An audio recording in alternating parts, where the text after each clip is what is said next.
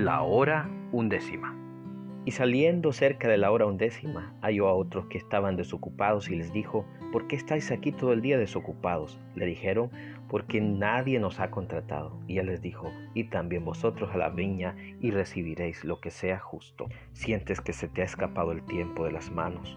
¿O piensas que tienes mucho tiempo para servir a Cristo después? ¿Aún no conoces a Cristo y crees que es demasiado tarde? ¿Eres un creyente que piensa que no puede servir o que ya no hay tiempo? La hora está avanzada, pero todavía hay tiempo.